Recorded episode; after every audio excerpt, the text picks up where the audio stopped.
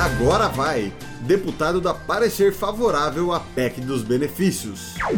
Protesto meritíssimo! Advogados de Milton Ribeiro dizem que processo não vale nada. Vai ter rodeio! Câmara aprova lei de incentivo à cultura. Desemprego em alta. Stranger Things se torna a segunda série mais vista da Netflix.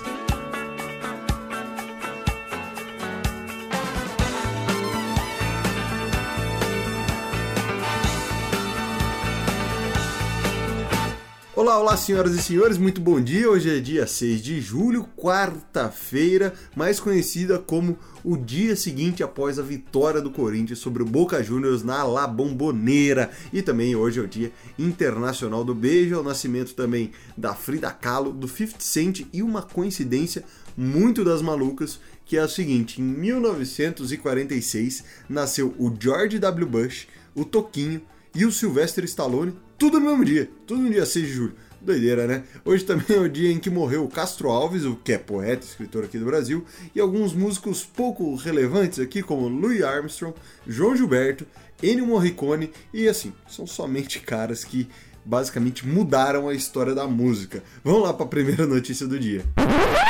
Boa noite. Em Brasília, 19 horas.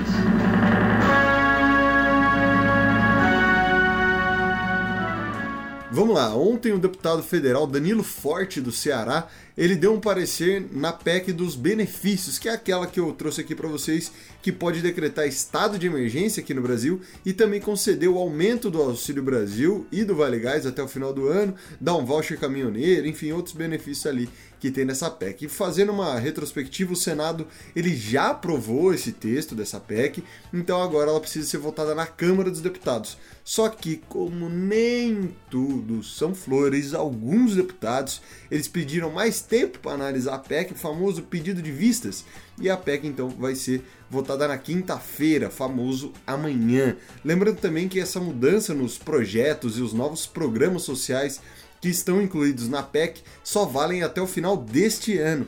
E além disso, também é bom reforçar que o custo desses projetos todos devem ficar aí em torno de uns 41 bilhões e 200 milhões de reais aí, um grande impacto nos cofres públicos. Vamos lá para a próxima notícia. Falando de processinho, os advogados do Miltinho, o Milton Ribeiro, que era ministro da Educação até uns dias atrás aí, eles pediram para o STF anular as investigações sobre o suposto favorecimento de pastores na distribuição das verbas do Ministério da Educação.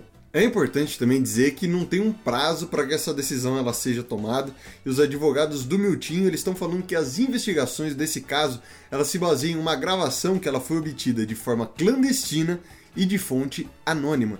Então, segundo eles, os advogados, isso seria uma prova ilícita, o que anularia todas as provas obtidas posteriormente a essa.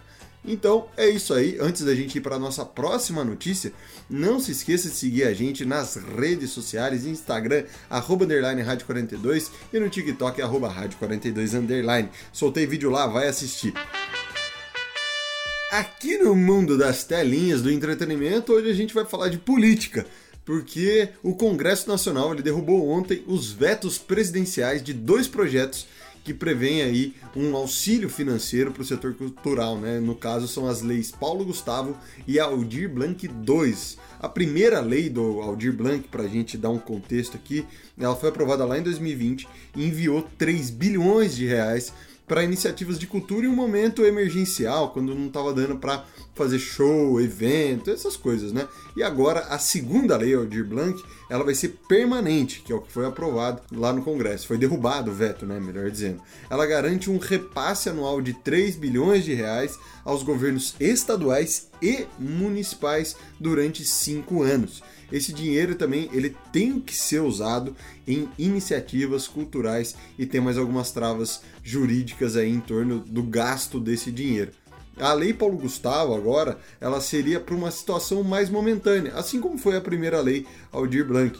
Ela também é para ajudar os artistas que estão precisando do dinheiro hoje, nesse momento. Então, no total, vão ser 3 bilhões e 860 milhões de reais para os estados e para os municípios do Brasil. Vamos continuar aqui no mundo do entretenimento e vamos para nossa próxima notícia. Aqui no Mundo Invertido, a quarta temporada de Stranger Things ultrapassou a marca de um bilhão de horas assistidas, segundo as informações que a Netflix acabou divulgando ontem.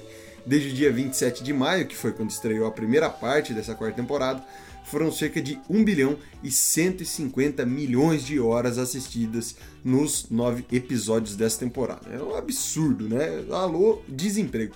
É, uma coisa interessante é que só no último fim de semana, agora, foram 301 milhões de horas assistidas, que foi quando estreou a segunda parte dessa quarta temporada. Bom, agora essa quarta temporada aqui do Stranger Things é a segunda temporada da Netflix mais assistida de todos os tempos, perdendo apenas lá para Round 6, que foi lançada no ano passado. Vamos lá falar de esportes. Nos jogos de hoje vamos falar de futebol, porque na Libertadores teremos Palmeiras e Cerro Portenha às 7h15 da noite, Flamengo e Desportos Tolima às 9h30. Na Sul-Americana, o Ceará joga contra o The Strongest às 7h15 da noite e o Santos contra o Deportivo Tátira às 9h30 da noite.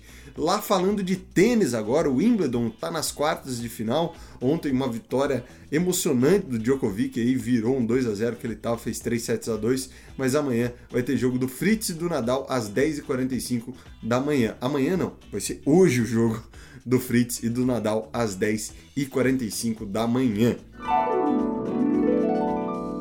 aqui no nosso momento que é só nosso, é só eu, é só você, é só a gente.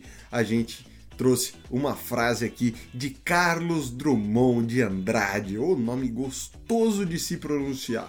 Ele diz o seguinte: há campeões de tudo, inclusive de perda de campeonatos. Olha aí que frase excelente. Pelo menos eu acho, porque eu não entendi muito bem também. No episódio de hoje eu utilizei matérias do G1 e do Olhar Digital. Não se esqueça de compartilhar a Rádio 42 com todo mundo que você gosta e ama. E também não esqueça de marcar a gente nas redes sociais para a gente repostar vocês. Não se esqueça também que se você quiser sair da nossa lista de transmissão no WhatsApp, é só você mandar a palavra sair na nossa conversinha ali do WhatsApp que a gente tira você sem problema nenhum. Muito obrigado por ser essa pessoa maravilhosa que você tem sido todos os dias com a gente e até amanhã.